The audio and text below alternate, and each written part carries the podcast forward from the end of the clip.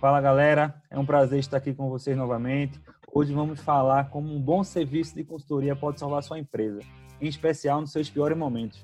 Estou aqui novamente com meu parceiro de podcast, amigo e irmão, Rafael Cunha. Fala Tiba, e hoje a gente conta com a ilustre presença de Yuri Rodrigues, sócio e cofundador da AGR Contábil, uma empresa que, pela experiência dos seus sócios nas áreas de auditoria e consultoria, vem revolucionando o mercado contábil. Fala Cunha, fala Tibúcio. E aí, pessoal? E eu piso onde quiser. Você está girando melhor garota na areia onde o mar chegou. A acabou. E como eu vinha falando, é, a AGR Contábil é uma empresa que tem apenas quatro anos de fundação, mas pela experiência do, dos sócios é, Yuri, Francisco e Lucas nas áreas de consultoria e auditoria, ele vem, de fato, revolucionando o mercado contábil em Recife, Pernambuco. Com um trabalho consultivo, através de muito uso na tecnologia e no relacionamento humano, né, muito próximo dos seus clientes, atuando diretamente na estratégia e tentando influenciar de forma incisiva na tomada de decisão. É, Yuri, se você puder, né, eu tentei aqui brevemente fazer um, uma apresentação, mas com certeza você pode falar muito melhor da empresa e explicar um pouquinho também da tua própria trajetória profissional. Oi, Cunha, tudo bem? É, o seguinte, a GR é formada por, para começar, somos todos amigos de infância, sou eu e mais dois sócios, Lucas e Francisco, todos com experiência anterior em auditoria, né? Mas de mim, eu passei sete anos e meio na Salitão Auditores, trabalhando com auditoria aí, e resolvemos, inclusive no, no seu casamento, né, Cunha? Em novembro de 2015, nós tivemos essa ideia, nos juntamos é, lá em Campina Grande, uma semana depois. É, nos reunimos, ainda me lembro, na Pizzaria Atlântico de Olinda, para botar para frente a, a, ideia. Criamos o grupo do WhatsApp ali e a partir de março de 2016 iniciamos né, é, essa, essa batalha aí, esse, esse empreendedorismo que vem dando muito certo, tá, é muito gratificante, principalmente a autonomia de você ser um empreendedor, estar tá no topo da no topo lá da empresa, você poder tomar as suas decisões, sabe? E ver que a empresa vem crescendo exponencialmente, é muito fruto do trabalho de nós sócios e da nossa equipe aí. Então é isso, a gente vem tendo uma experiência anterior com auditoria consultoria, todos os sócios já entramos numa pegada tecnológica desde quando iniciamos e nosso que a gente nosso lema, nossa bandeira, se, eu, a gente pudesse definir a GR um adjetivo para os clientes, seria personalização, tá? Empresas contábeis geralmente têm um volume muito grande de clientes e acaba não dando uma devida atenção e, é, a gente briga todo a gente luta todo dia para não cair nessa mesma falha da maioria das empresas contábeis lá no nosso escritório, tá? A gente usa muita tecnologia e equipe capacitada para sobrar tempo para estar junto aos clientes aí. Nossa, hoje em dia a gente com quatro anos de empresa aí, né? Fizemos agora em março. É, nós possuímos cerca de 250 clientes aí, tá? É, nós consideramos um bom número pelo tempo de empresa e a grande maioria dos clientes começamos assim, com familiares, empresários que, que se tornam nossos clientes. E se a gente for fazer hoje em dia uma árvore aí dos nossos clientes, a gente vê que é uma rede. Quase todos vieram de indicação aí. O cliente vai passando para outro, passa para outro, para outro, e fomos crescendo. E isso para a gente é, a gente leva como um feedback muito positivo do nosso trabalho, né? Que o nosso trabalho é bem prestado e por isso recebemos muita indicação. A gente não tem um departamento comercial, nosso crescimento comercial aí é completamente orgânico, é prestando serviço e chegando via, via indicação, novos clientes, sabe? Nós nos orgulhamos muito disso e batalhamos muito para continuar assim, como eu disse, cada vez mais tecnológico e com a equipe preparada, preparando muito bem a equipe. Então, Yuri, como o Rafael falou, a GR é mais do que só uma empresa de contabilidade, né? Ela presta assessoria, consultoria, você bem frisou esse diferencial. Inclusive citou que um dos princípios da AGR é não descartar essa personalização do cliente, que é comum no, no setor. Como isso funciona na prática? O que é que a AGR realmente presta de serviço para os seus clientes? É o seguinte, a gente começa desde, desde a parte comercial, quando a gente vai fechar com algum cliente, a gente faz questão de ter reunião presencial, por menor que seja o cliente, a gente faz questão de ter, reunião presencial, no caso agora, é, via, via Zoom Skype, né? mas entender a situação do cliente, ouvir a necessidade do cliente, a real necessidade, sabe? A gente não faz aquele aquele comércio de varejo contábil, vamos dizer, aquele, aquele cliente ali, a gente já sabe como funciona, manda um e-mail, a gente vai abrir seu CNPJ, não, a gente gosta, começa desde esse início já aí, entendeu? A, a entender bem a situação do cliente. Nós temos uma equipe on-board, quando o cliente chega, a gente dá uma atenção especial durante os primeiros meses aí, é, para entender muito bem o fluxo dele, e aí, o que, por exemplo, eu posso dar exemplos aqui da gente já foi um cliente para reunião que ele ia alugar um espaço novo, a gente foi lá para negociar junto ao corretor para esse aluguel. É, entre em contato com fornecedores dos nossos clientes, vamos muito além do que uma contabilidade tradicional faz, sabe? São, são exemplos esporádicos, mas no geral, no dia a dia, a gente acompanha a trajetória financeira do cliente, acompanha sempre faturamento do cliente, é, quando o faturamento está muito baixo, a gente, porque a gente tem tecnologia para fazer esse tipo de acompanhamento. A gente chega junto, faz uma ligação, o que é está acontecendo, está tudo certo. A mesma, a mesma coisa quando o faturamento está muito alto, a gente liga para dar os parabéns e bater um papo e perguntar sobre novos planos. Uma dúvida que eu fiquei nessa personalização. Então, eu imagino que vocês têm clientes, né, 250 clientes mais ou menos, que têm diferentes nichos e diferentes portes. Há uma diferenciação também no escopo de trabalho conforme o porte e o nicho da, do seu cliente, uma vez que é um serviço meio que personalizado? Ah, sim, assim, com certeza. Agora, primeiro que eu deixar claro, há uma diferença no escopo, mas não na importância que a gente dá ao cliente, tá? Por exemplo, tem um cliente que é só um, um ele é uma pessoa física que abre um CNPJ só para emitir uma nota fiscal e receber o dinheiro, porque o, o chefe dele manda. Esse cliente a gente não tem muito trabalho, é emitir a nota fiscal dele todo mês e mandar o imposto realmente, mas ele, né, temos vários assim, é um pessoal que, por exemplo, ó, oh, para eu pagar menos IPTU, a minha pessoa física e tal, a gente, não, pô, tem que, é, tal jeito, tem que fazer tal procedimento no site da prefeitura, a gente organiza a pessoa física do cara, ajuda, já que a pessoa jurídica não tem muito o que fazer, sabe? A gente, por exemplo, tem mecanismo para essa pessoa que só emite essa nota fiscal, a gente tem um cuidado de fazer ele pagar o mínimo de imposto possível, porque às vezes, é, mesmo sendo só, nesse, só esse, esse tipo de empresa, só para emitir uma nota fiscal, você tem modalidades que, se não tiver cuidado, ele acaba pagando mais imposto do que deveria.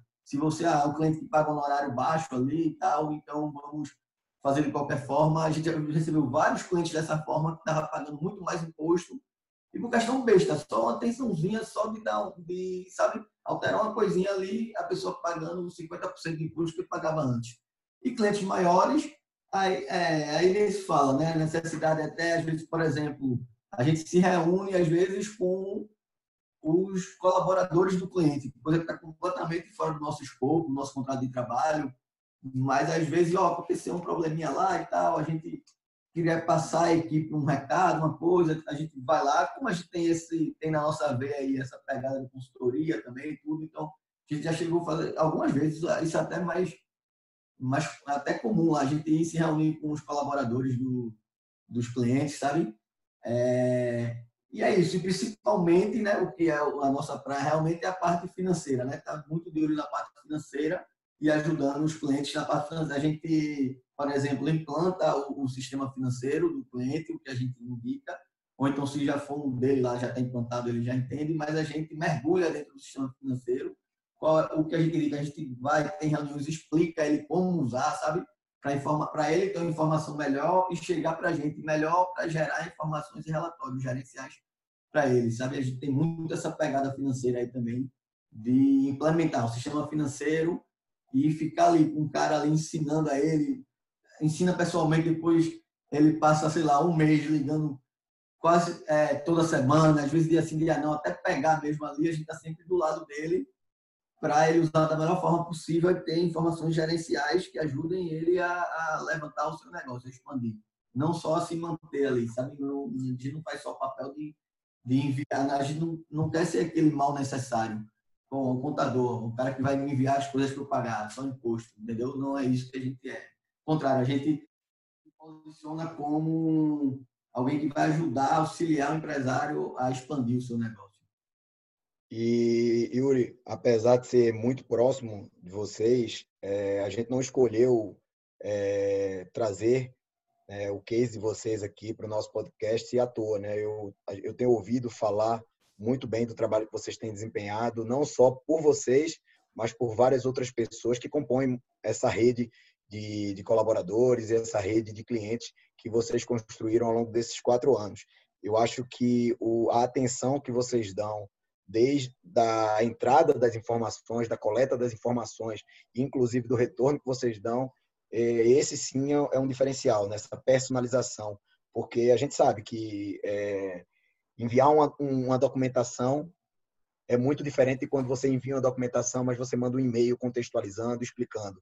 E que é muito diferente quando você senta com o cliente, manda um e-mail, manda um relatório, manda a documentação e ainda tem o cuidado de sentar junto do cliente, explicar, ouvir o cliente. Eu acho que esse é o diferencial e que tenho é, ouvido falar como vocês têm revolucionado, de fato, o, o, o mercado né, da contabilidade. Se é que hoje a gente pode falar que vocês trabalham só com contabilidade. Né? Eu acho que vocês é, foram muito além de um, de, um, de, de um serviço contábil. Mas aí, entrando na segunda pauta, é, a gente já queria ouvir um pouco de como vocês têm é, adotado medidas e, e, até uma nova postura frente a esse momento de crise. Eu acho que o, o link né, com que você trouxe aí da, da, da, diferença, né, da diferenciação do serviço que é prestado por vocês, eu acho que isso tem se tornado ainda mais importante nesse momento de crise, né? Esse, essa personalização, esse chegar junto, né, o corpo a corpo junto com o cliente. É, a gente já tem essa postura, não é, de estar sempre ao lado dos clientes. Nessa situação aí, é até engraçado. Eu e nossos sócios, a gente até estava brincando. Se você pegar qualquer pessoa que trabalha com telemarketing aí, pode ter certeza que passou menos tempo no telefone e no WhatsApp do que a gente. A gente entrou em contato com todos os clientes. Muitos entraram em contato com, em contato com a gente, né? É, já, já de forma orgânica, todos entrando em contato, em contato. Os que não entraram a gente, alguns estavam a gente, por exemplo, algumas clínicas médicas, que o pessoal é, tá meio alheio às coisas né? As coisas burocráticas, então a gente partiu da gente ligar, ó, mas dá para tem algumas atitudes do governo, algumas medidas, dá para a gente utilizar aí, tá, vamos implementar. Então, foi assim, foi um período muito, muito cansativo para a gente, mas gratificante como a gente vê como a gente ajudou o pessoal, sabe? E, inclusive, acabou rolando, a gente, cada, cada medida provisória que saía, saíram várias do governo aí, a gente fazia um material, mandava pelo WhatsApp, que é uma forma mais simples de chegar no cliente da gente, mandava no WhatsApp para os nossos clientes, para alguns grupos aí que a gente tem. E aí, quando a gente mandava essas medidas, mais uma enxurrada de ligações para tirar dúvidas sobre as medidas e como fazer. E, principalmente, o que a gente deixou hoje muito satisfeito foi muitos clientes ligando para a gente para discutir estratégia mesmo do negócio. E aí, a gente adota tal medida, é melhor fazer isso, fazer aquilo, dar férias, demitir, é, é, suspender o contrato, reduzir. Então, foi muito gratificante para a gente, ainda está sendo, né? A batalha ainda não acabou. Mas, mas o pesado ali da, da hora de tomar as medidas, é, naquele início, foi muito cansativo para a gente, muito gratificante e a gente se sentiu assim muito protagonista, sabe? O médico está sendo protagonista aí, os médicos, os enfermeiros, né? enfim, todos da área de saúde sendo protagonistas contra a saúde, e a gente se sentiu muito protagonista nesse momento agora. E no geral, conseguimos dar andamento com todos os nossos clientes. Falamos com absolutamente todos, do menor ao maior. Desse que só tinha um, um CNPJzinho para emitir nota fiscal, também teve medidas para eles, a, aos que faturam mais de milhões aí anualmente, anu, é, anualmente e mensalmente. Temos clientes na casa do milhão aí de faturamento mensal. Esse, para o menor de todos, a gente teve contato com todos, um deram mais trabalhos, outros, outros menos, obviamente, mas ficamos muito muito conectados aos, aos clientes nesse momento. Isso, inclusive, por incrível que pareça, nessa crise, acabou nos gerando indicação, a gente, indicações. A gente fechou, nós fechamos clientes agora durante a crise. É, estamos fechando ainda, fechei negócio ontem, inclusive, é, é, de pessoas, por exemplo, chegou pessoas que recebeu esse nosso material da provisória que o cliente mandou para o seu amigo tal, pô, o meu contador não fez isso. É, vou procurar esse contador aí. Então, está sendo muito gratificante para a gente. E isso aí acabou fazendo com que também a gente estava muito preocupado com o nosso caixa, com o nosso recebimento, é, nos meses de abril, maio, e acabou sendo o nosso recebimento sendo melhor do que a gente esperava. Porque muitos clientes fechados, sem faturamento, passaram o mês de abril todo fechado e, e não, sem faturar, e mesmo assim a gente imaginou que não iríamos receber, iríamos ter problemas sérios de inadimplência, mas não. Acho que justamente por esse trabalho, por a gente estar tá tão do lado do cliente, ser tão essencial para ele nesse momento, fazer com que eles é, economizassem tanto, tanto dinheiro através das medidas e, e respirassem para continuar vivos, isso fez com que na lista do corte ali a gente fosse para a última posição, sabe?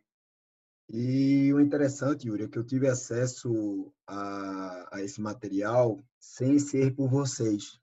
E eu pude perceber que ali tem uma série de orientações e era nessa seara que eu queria entrar.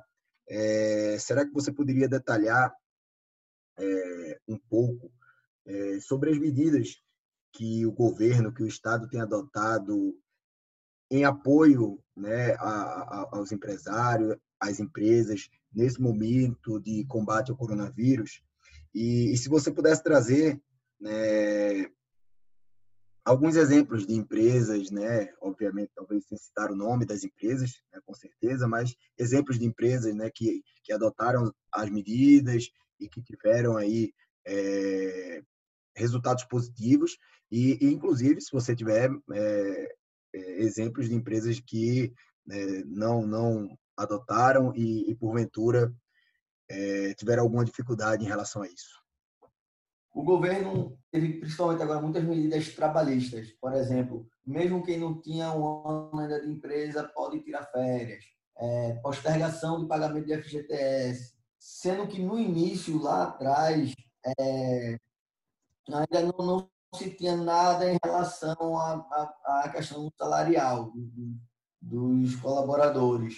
Então, o governo, a principal medida do governo é, é para a manutenção dos empregos e, e para manutenção das empresas em si foi a possibilidade de reduzir a jornada de trabalho do funcionário então, e o governo pagando seguro-desemprego na mesma proporção, se diminuiu 50%. Então, a empresa só o funcionário trabalha 50% do seu horário, a empresa paga 50% do seu salário e o governo complementa com 50% do seguro-desemprego. Ou então até a suspensão do contrato de trabalho. O, o colaborador fica em casa sem trabalhar e o governo paga o seguro-desemprego a ele como se ele tivesse demitido. Isso sem causar nenhum, sem nenhum malefício ao colaborador. Ele está em casa, tirando o seguro-desemprego, se porventura daqui a seis meses ele venha a ser demitido, não vai interferir em nada esse valor que ele recebeu. Ele vai receber normalmente seu seguro-desemprego lá na frente. Além disso, é... esse seguro-desemprego foi para todo mundo, não seguiu as regras normais. Se você só tinha um mês na empresa, se você foi contratado no mês de março, é... em regras gerais, você não poderia ser o seguro-desemprego se fosse demitido em abril. Nesse caso, não. Mesmo quem foi contratado em março, teve seu contrato suspenso, quem a empresa optou por contrato, e o governo pagou o seguro-desemprego normalmente. E outra coisa que isso, isso assegura empregos também. A empresa que, que fez esse, que usou essa ferramenta do governo, por, por exemplo, por dois meses, o contrato do funcionário suspenso, quando retornar, ela não pode demitir o funcionário durante pelo período de dois meses. O período que ela usar o benefício, o, o funcionário ganha essa estabilidade no, no emprego. Pois bem, é, visto isso, eu vou dar um exemplo de, de algum, algum cliente, alguns clientes que tiveram uma certa falta de paciência. Como eu disse, desde o início a gente conversava muito, falava muito em dar férias, em talvez demissões, é, mas eu falava muito que o governo vai trazer alguma coisa, não é possível. E aí a gente teve exemplos de, de empresas que, ó, não vou esperar pelo governo, vou demitir todo mundo. E aí teve empresas que demitiu todo mundo, teve um alto custo de, com demissão, porque a gente sabe que de, é, demitir no Brasil é caro, a rescisão é cara do funcionário, e logo após veio essa medida do governo que que beneficiou. Se ele não tivesse demitido, os funcionários dele iriam é, receber pelo seguro-desemprego e depois de dois meses, quando a vida voltar ao normal, estariam de volta e a empresa continuaria normalmente.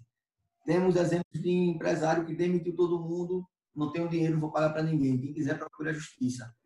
E aí já está chegando carta da justiça, por incrível que pareça, mesmo nessa função todinha, a justiça do trabalho está funcionando, tá? O cara já, o empresário, cliente nosso já foi autuado.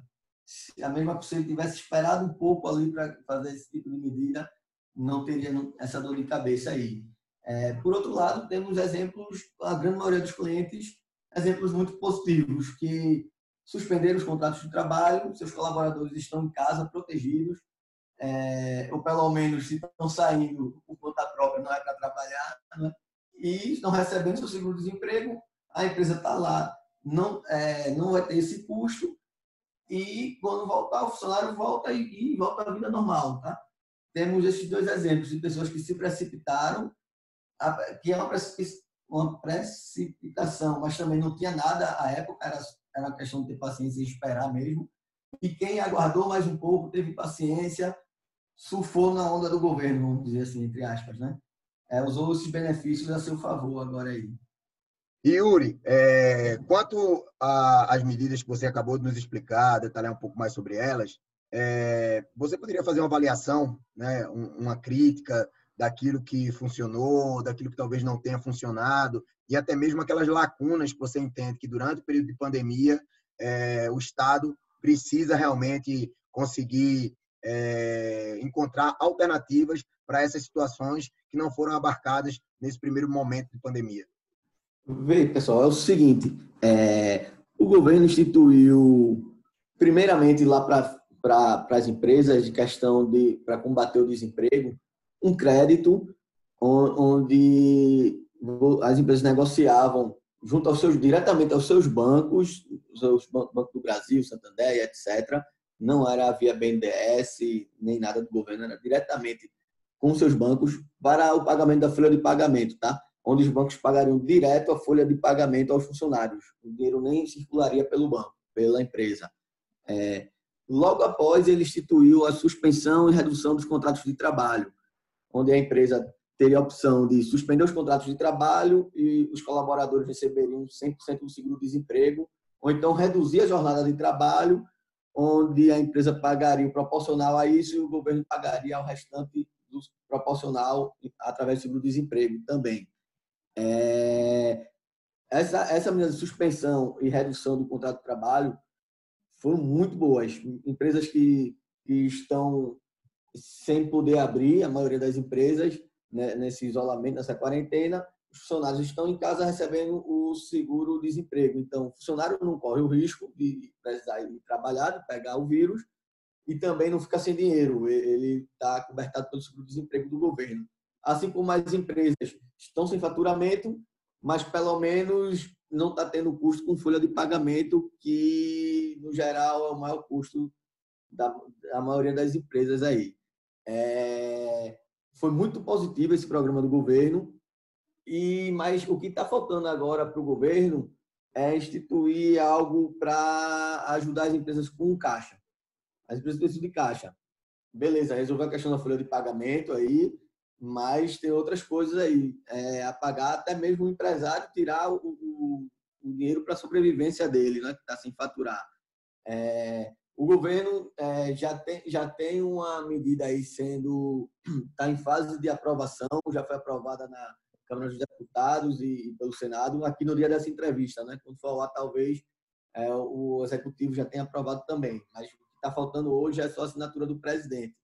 Está instituindo essa parte que falta, um crédito para as empresas, é, um crédito com carência muito boa, de oito meses, e juros de 3,75 ao ano, que era a Selic da época dessa medida. agora já está em 3. Não sei se quando o presidente for assinar, ele vai manter os 3,75 ou vai baixar esses juros.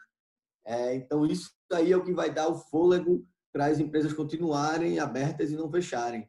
Mas eu tenho um adendo a fazer, uma crítica ao governo, é que quando eu citei esse, acabei de citar esse crédito para folha de pagamento que ele instituiu, é, as empresas foram negociar diretamente com seus bancos privados ou, ou públicos, né, Banco do Brasil e Caixa também, enfim, mas diretamente com, com os seus bancos. Não foi nada com o governo, foi diretamente com seus bancos e seus gerentes. E nós tivemos muitos casos, muitos clientes nossos, por exemplo, que não conseguiram esse crédito. O banco que fez a avaliação, a avaliação do risco, análise de crédito e não cedeu esse crédito. Então, meio que não adiantou. Para alguns clientes, para outros adiantou, mas para nós, para algumas empresas, isso não adiantou porque o governo não impõe, não impôs uma, uma política de, de uma política junto aos bancos para eles oferecerem mais, eles abrirem mais esse crédito, sabe? É, ele criou a medida, mas ficou a cargo dos bancos definir se emprestava ou não. É, se esse crédito agora que vem for da mesma forma, muita gente vai ter problema e vai acabar não chegando na ponta. Porque se você se colocar no lugar dos bancos também, é, o banco está com medo de fazer esse empréstimo e não, e não e receber, e receber um calote, né? Então o governo precisa chegar mais junto. Não sei que tipo de medida ele poderia ter, não sei se é algo compulsório, talvez compulsório não seja o caminho, mas o que ele poderia fazer para incentivar os bancos a liberarem esses recursos. Na medida já está dizendo que o governo vai garantir 85% do valor. Se o banco levar o calote das empresas, o governo vai, vai entrar com 85% para é, reembolsar os bancos. E é, é, isso. Eu acho que o principal agora que as empresas precisam é caixa. Então, já está esse projeto aí, mas precisa chegar realmente à ponta, as empresas, tá? E só uma última coisa também, a gente já está aqui no meio de maio, é, esse, esse, é, a medida provisória do governo em relação à folha de pagamento, a redução e a suspensão, é, tem prazo, é, você pode fazer isso por até três meses. É, então, o governo tem que pensar em renovar isso, porque as coisas não voltaram ao normal, a gente não sabe quando vai, quando vai voltar. Se permanecer assim, entrar para junho, permanecer nessa quarentena, acho que o governo vai ter que, que postergar esse prazo aí. Yuri, então, ao longo desse bate-papo, você falou muito do que você tem, do que você vem fazendo, do que deu certo, até mesmo do que deu errado. Você falou muito do momento de ter paciência, apesar de o um momento de crise a gente ser, ser bem certo. Seus clientes, alguns se precipitaram, outros não. Às vezes a gente não tem a informação do que vai acontecer no futuro, estamos atrelados ao, ao, avanço do vírus, ao avanço do controle da pandemia. Então, tudo que o governo faz hoje de medida, o que as empresas tomam como medidas é uma visão de curto prazo sem saber o futuro. Então, a gente meio que está resolvendo o incêndio do momento, esperando se ele vai apagar em forma definitiva ou ele vai ressurgir. E nesse sentido, de forma a sintetizar tudo que você falou, toda a sua experiência que você está vivendo nesse momento, dá uma panorama geral aí de resumo do que você vê que, a, que as empresas precisam fazer nesse momento de crise para quando ela passar, porque como a gente já falou em outros episódios, por mais que ela, a gente não tenha a previsão de quando ela se encerre, em algum momento ela vai acabar. Então, quando esse momento chegar, que espero que seja breve, ela sair mais forte e mais estabelecida no mercado do que ela era antes da crise. Ivan, é o seguinte, o que é que a gente tem montado aqui para os nossos clientes? São, são meio que três passos aí, né? É, um, cuidar do caixa é, é primordial. Cuidar, ter um acompanhamento. Às vezes você não acompanha muito bem o caixa da sua empresa, olha semanalmente, ali, uma vez por semana. Agora não, é dia a dia. Diariamente olhando, olhando contas a receber, se alguém não pagou, conversar com o cliente, etc. Muito importante cuidar do caixa. E essa parte do caixa tem a questão do, do do crédito. É, cuidar, do, cuidar do caixa, ter essa, essa análise do caixa diário, mas também é tá de olho no crédito. É você tá dia sim, dia não, não sei se tão exagerado, mas tá sempre em contato com o seu gerente do banco, que é que você tem a me oferecer? E está preparado, está com as certidões certinhas ali, é, organizadas, é, documentação atualizada junto ao banco, está preparado, ficar preparado para receber o crédito que vai lhe ajudar com esse caixa que é primordial. É como se fosse o coração de tudo agora nesse momento, é o caixa. A gente não sabe quando, quando é que vai acabar essa crise, então você tem um caixa muito preparado para turbulência, para o pior cenário. Então, um é o caixa, dois a questão trabalhista aí, ter a questão da usar a suspensão e redução do, dos funcionários, principalmente a, a suspensão para quem não está aberto, desde que o governo pague o salário dos funcionários, quando voltar, vida normal. Seus funcionários estarão de volta lá e vida normal que segue.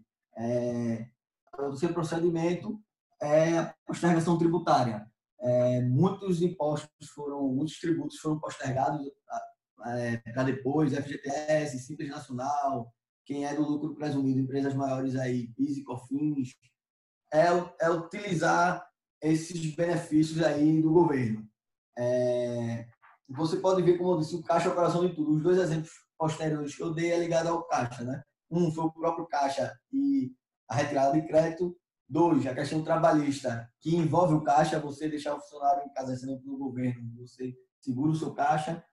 E, e três, a postergação de impostos, de tributos, que também tem a ver com caixa. É você segurar o seu caixa agora para o que vem à frente aí. Eu diria até para quem é empresário, a sua pessoa física, você você controlar mais seus custos, porque seu rendimento vem da empresa e sua empresa vai precisar do caixa. Então, quanto menos você tirar da empresa, melhor.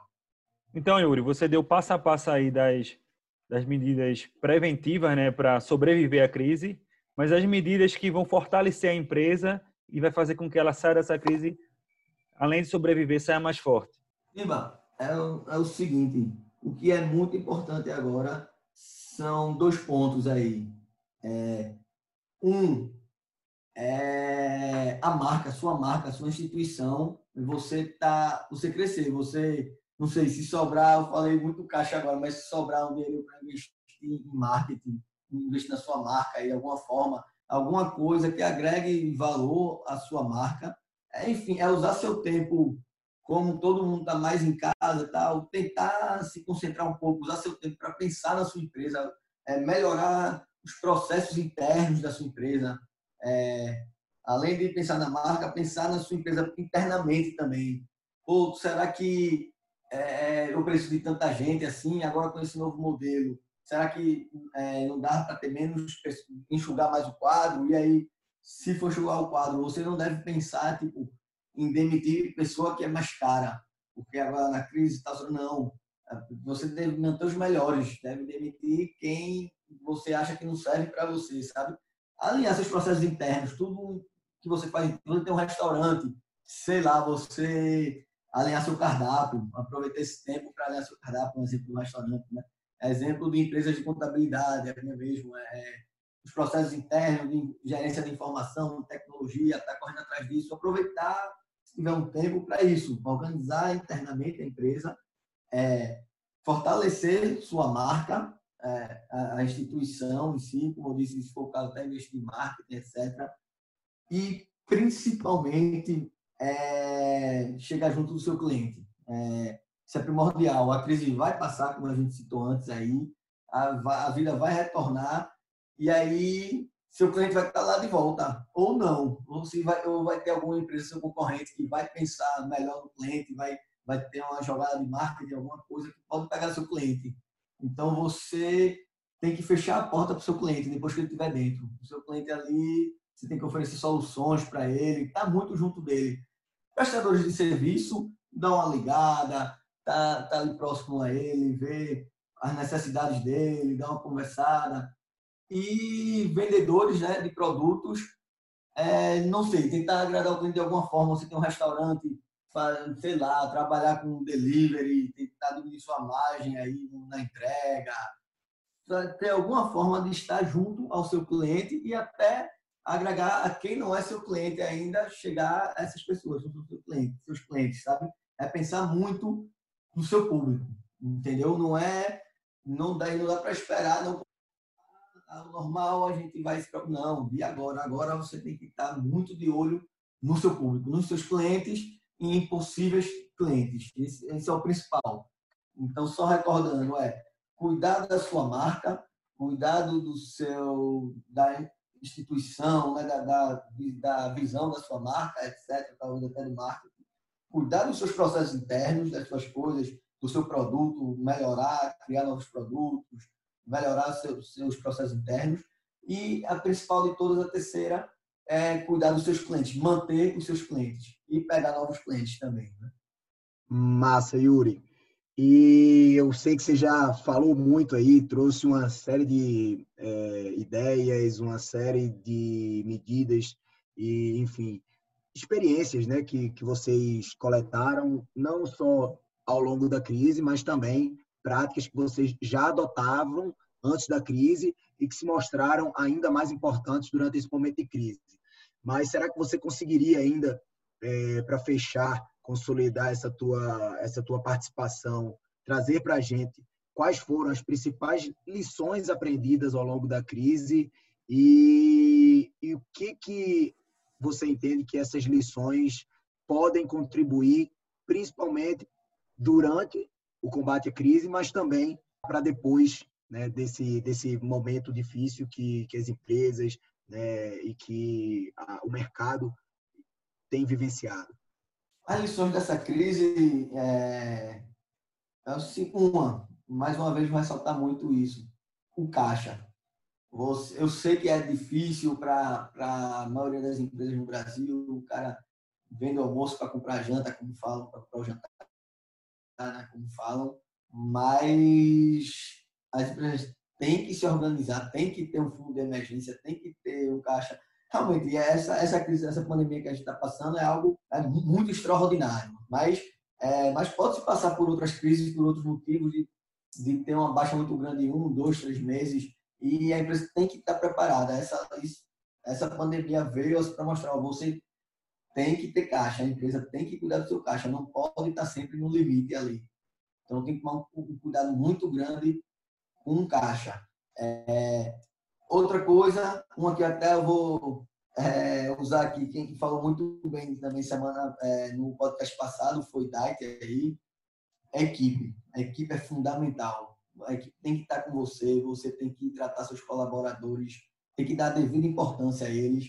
No geral, você é um empresário, é, na maioria dos negócios, os colaboradores é que vão levar, com operacionalizar o negócio. Se eles não tiverem com você, não tiverem na, na vibe ali, não vai dar certo. E quando chegar uma crise, eles não vão entender as medidas tomadas, não vão, vão ficar preocupados, vão, não vai dar certo. Então, a equipe, você tem que estar muito junto da equipe e a equipe junto a você.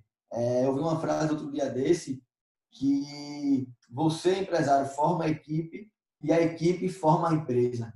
Sabe? Eu concordei muito com essa frase. É, a equipe é tudo. No momento de crise agora, é, eu tiro por a gente lá dentro, na GR, quanto a equipe tá, foi solidária com a gente, foi o pessoal está trabalhando bem mais que normal, até mais tarde, porque foi uma enxurrada de procedimentos a se fazer e não dava para dar conta, né? Tudo de uma vez só e todo mundo muito comprometido é, é, e unido pela causa, sabe? Quando você tem uma equipe que não está comprometida, não está focada, quando chega uma crise fica muito difícil.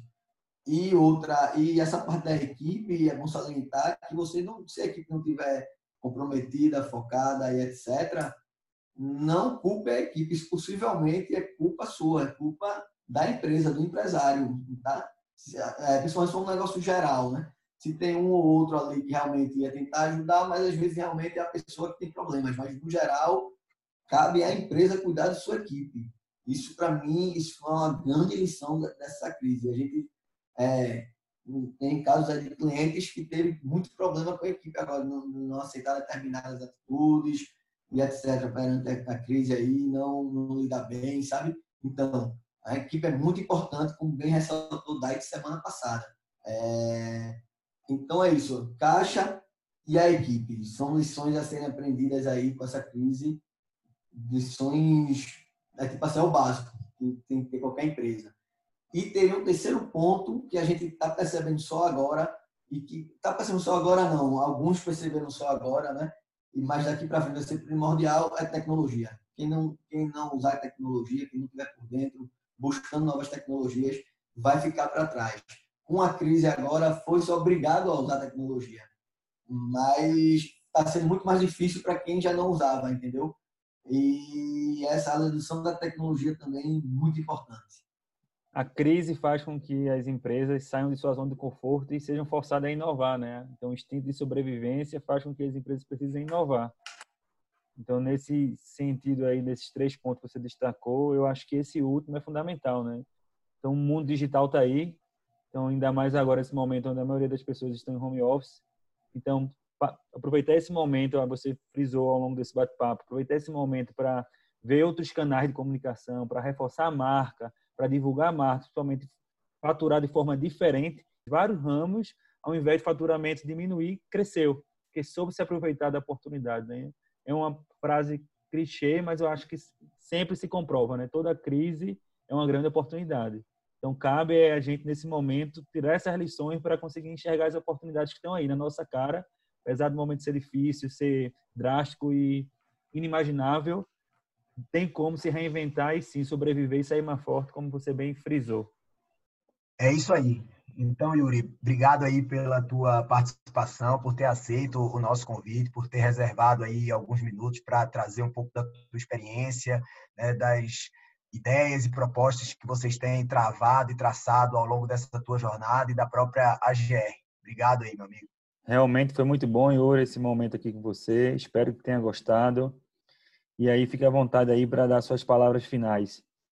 Pessoal, gostaria de dar minha, minha palavra final aqui para os empresários, que é o seguinte: não, não desistam, não e não deixem para depois, tá? Vamos tentar ver o lado bom nessa crise, pegar o tempo que está tendo para tentar voltar ainda mais forte, para organizar a casa. Como eu já falei aqui, vamos aproveitar esse tempo para voltar mais forte e não vamos desistir, tá? Vamos trabalhar agora durante esse período. Eu sei que às vezes é difícil até se concentrar, a pessoa fica meio cabisbaixo muitas vezes, com receio do futuro, mas a única coisa que a gente pode fazer agora é lutar para esse futuro ser melhor. Então vamos usar a criatividade, ver no que podemos melhorar e lutar para voltar mais fortes mais uma vez, queria agradecer aí a Cunha e Tibúcio aí, são, vocês são referências para mim, são pessoas que eu admiro muito aí, são amigos pessoais meus. E parabenizar você, agradecer muito essa oportunidade de expor aqui minha experiência e parabenizar vocês por esse projeto, tá muito bom, tá ok? Abraço, pessoal. É isso aí, Yuri. É... Obrigado mais uma vez. E, Tiba, vamos fazer aqui esse bate-bola final, um resumo aqui dos principais pontos que a gente tratou e abordou ao longo do podcast. E, mais uma vez, né, como nos outros é, episódios, é, a orientação da primeira medida a se tomar no momento de crise é ter calma, é não se apavorar, é não deixar o caos tomar conta, porque de forma racional, é, dando o tempo necessário, vai sim tomar a melhor decisão, vai sim atuar é, de maneira muito mais é, objetiva e racional. Sem dúvida, Cunha. Nesse momento de crise, a calma, apesar de difícil, é primordial.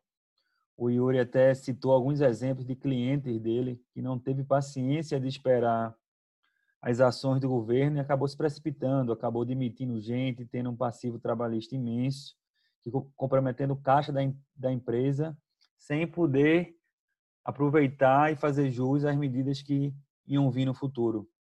Então, nesse momento, fica mais uma vez a mensagem aí, mais um podcast que a calma é fundamental. E o Yuri tocou de um ponto bem importante aí do serviço de consultoria que ele presta, não só para o empresário, para a pessoa jurídica, mas a, o empresário como pessoa física. Então, o serviço de consultoria dele é personalizado.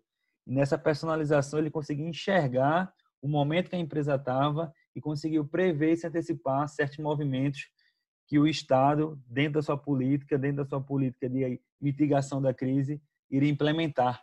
E nesse serviço, corpo a corpo, cada cliente, ele foi se tornando essencial. E isso, sem dúvida, é um diferencial. Né? Esse corpo a corpo, essa personalização, esse acompanhamento aproximado ali do seu cliente, com certeza faz a diferença, né? É, até porque eu acho que isso também demonstra um senso de responsabilidade, né? O, o consultor, aquele que orienta, ele tem não só a responsabilidade pela sua própria empresa, mas ele também tem a responsabilidade pela empresa dos outros. Então, estar mais próximo, viver e ver pelos olhos do seu cliente, sem dúvida, faz com que é, ele possa dar a orientação certa e fazer com que o cliente, de fato, tome a decisão certa. E o interessante é que essa é, experiência que ele tem na, na consultoria faz com que ele leve para o seu cliente não só as experiências da sua própria empresa, e não só a experiência da relação com aquela empresa que ele está consultando, né? mas aí vários outros clientes, várias outras empresas e experiências que ele vivenciou com os demais clientes. Então, acho que esse é um ganho né, significativo de quem contrata uma consultoria. O interessante nesse serviço personalizado é a fidelização do cliente. Então, no momento onde todas as empresas estão cortando gastos, a AGR conseguiu manter sua carteira, né? Não sentiu tanto a, o baque dessa crise justamente por causa da sua personalização. Os seus clientes o veem como uma coisa essencial. Então, o Yuri frisou bem que na lista de corte das empresas que eles trabalham, a GR ficou em último, né? Então, ele conseguiu ainda estar até, até o momento, né, com essa carteira ativa ainda de clientes dentro da AGR. E além da, da, do corpo a corpo, né, além da personalização, do atendimento personalizado, é, Yuri também trouxe algumas orientações que eles é, ofereceram aos seus clientes ao longo da crise. Ele citou, inclusive, um, um, um bookzinho, né, com algumas medidas né, que eles produziram, mas ele também tratou com muita propriedade sobre as medidas que o governo né, ofereceu é, durante esse momento de crise. E o interessante é que na primeira, nas primeiras é, políticas públicas que foram implementadas pelo Estado, ele citou como um ponto positivo, porque, de fato, assistiu aquelas empresas e, inclusive, os seus colaboradores no momento do impacto inicial da crise. E com essa é, natureza de assistencialismo, onde fez com que as empresas é, conseguissem segurar a sua folha, mas também fazer com que os próprios colaboradores não passassem necessidade ou, pior, né, fossem demitidos quando o governo federal permite que a empresa suspenda o contrato de trabalho com seus empregados por um determinado período, sem que isso traga um passivo trabalhista, sem que ele precise assumir esse, esse salário e essa, esse ônus do salário fique para o governo, isso dá uma saúde de caixa tremenda. E Yuri deu alguns exemplos, inclusive, de empresas que acabaram prejudicando seu caixa por não fazerem jus a esse benefício do governo de poder suspender é, o contrato dos seus empregados. Isso aí ajuda tanto a empresa como o empregado, que ao invés de ser demitido, vai estar recebendo o salário enquanto o contrato está suspenso. Sem falar da postergação tributária, né? E os tributos é algo que já é inerente à, atividade negocial, mas nesse momento de crise, poder postergar isso é, é, é um diferencial que, que faz com que as empresas consigam sobreviver o tempo que for necessário. E ele frisou bastante que, como a gente não consegue ter a perspectiva do de quando isso vai acabar, as medidas estão sendo tomadas de forma constante e a curto prazo, mas ele espera que essas medidas sejam renovadas. Então, por isso que é importante que as empresas, os empresários, as pessoas físicas tenham paciência e, e confiem aí na, nas ações que estão sendo tomadas e que vão ser tomadas. Pois é, mas nem só de folha e de isenção tributária vive uma empresa. Né? Yuri citou ao longo do podcast diversas vezes a importância do caixa nesse momento de crise. Parece uma coisa óbvia, né? mas é, o crédito é tão importante quanto outras medidas e outras políticas públicas. E apesar dele ter citado que no início da crise também tiveram políticas públicas para dar acesso a crédito, na percepção dele, aquilo que foi escrito no papel pelo governo não se materializou porque não houve uma atuação na operacionalização do fornecimento daquele crédito, principalmente atuação junto às entidades, às instituições financeiras, e acabou que muitos dos seus clientes não tiveram acesso a esse crédito. Ele citou que existe aí uma nova proposta, né, é, sendo tramitada no Congresso e que dessa vez se ele pudesse dar uma dica né, para o governo, seria: não basta só escrever a proposta de acesso a crédito, também tem que é, desenvolver um processo junto às entidades que vão de fato oferecer para que ele chegue na ponta, para que ele chegue de fato para o usuário final, que são os empresários. O, o, sucesso de uma política pública, né, de uma implementação, de uma ação orquestrada pelo governo, não perfaz só pela normatização. Então, o sucesso de uma norma é quando ela consegue ser operacionalizada.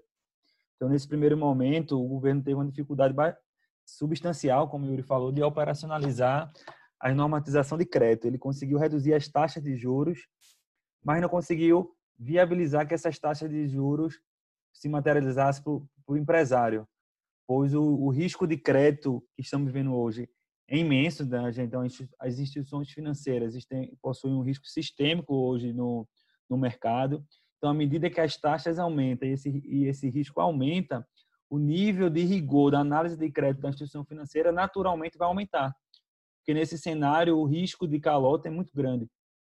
Mas aí é o, é um, é o cachorro correndo atrás do rabo, né? Como, como diria. A gente precisa fornecer dinheiro, mas a gente muito dinheiro para fomentar a economia, mas os empresários e as pessoas que estão captando esse recurso não têm um lastro para garantir essa, essa liquidez e essa segurança. Então é por isso que, como o Yuri falou, o governo está tentando reescrever essa norma para tentar dividir o risco de crédito com as instituições financeiras. Então, até um determinado valor, até um determinado tempo, até uma determinada carência, o governo vai assumir esse risco de crédito. Então, aí sim, eu imagino que a gente vai conseguir sair do outro lado e, com, e começar a ver esse crédito e essa política pública ser implementada de forma consistente, chegando no, no empresário, na, no, na pessoa física e no cidadão que precisa desse crédito nesse momento para reforçar seu caixa e sobreviver o máximo possível nesse momento de crise. Verdade. E apesar dele ter focado muito no caixa, é, nas lições aprendidas, ele também citou outros três aspectos. É, eu me recordo aqui que ele, o primeiro aspecto é o cliente e foco no cliente.